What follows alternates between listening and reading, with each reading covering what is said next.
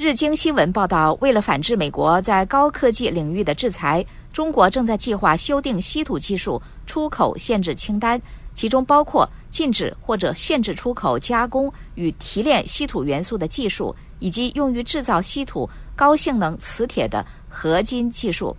下面是志远连线美国之音在台北的特约记者陈云。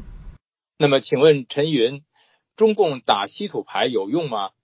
是的，志远。那么，中国过去的稀土牌，它最大的优势就是在于这个稀土矿的这个原料的出口。那中共呢，他们是用滥垦和牺牲环保的这种低成本的优势，然后用白菜价的这种低量大量的出口，所以它打垮了很多的欧美的稀土企业，形成了一定程度的这种垄断的优势。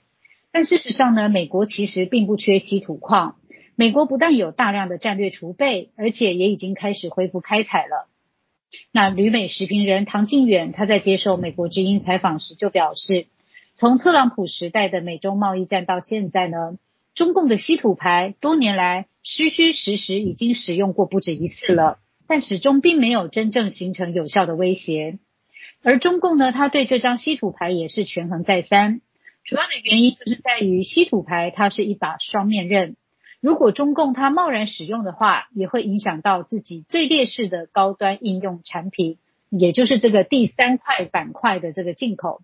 事实上呢，中共它在二零一零年对日本就已经因为钓鱼台的主权议题发起过了稀土战，但后来不了了之，已经事实上宣告了中共这张稀土牌是没有效的。志远，那么既然没有效，那么中共打稀土牌的目的是什么呢？陈云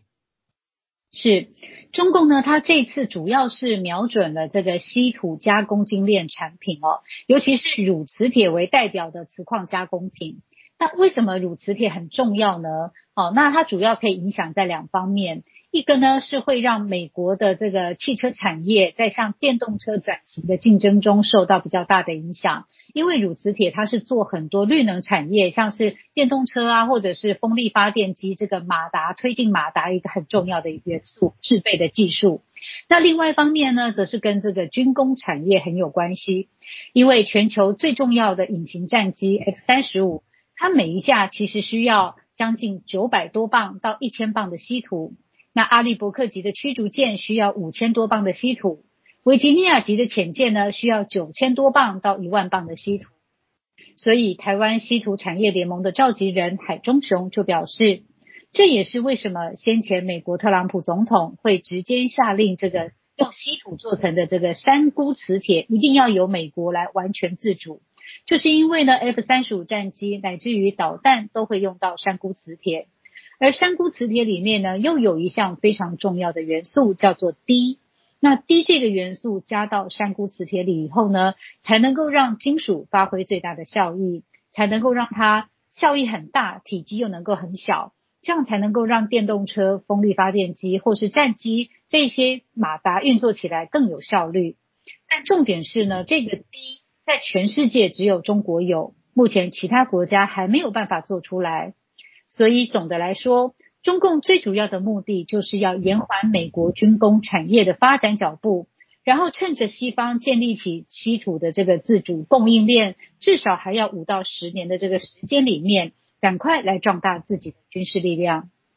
志远，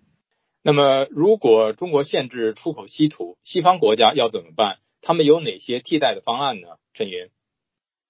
西方国家的应应做法呢，大概可以分为三种哦。第一种呢，就是建立稀土的自主供应链，来提升这个非中国生产的量能。但就是说，时间上来讲，可能需要五到十年的时间。那第二个呢，是开发从稀土的废料中再提炼出稀土原料的技术。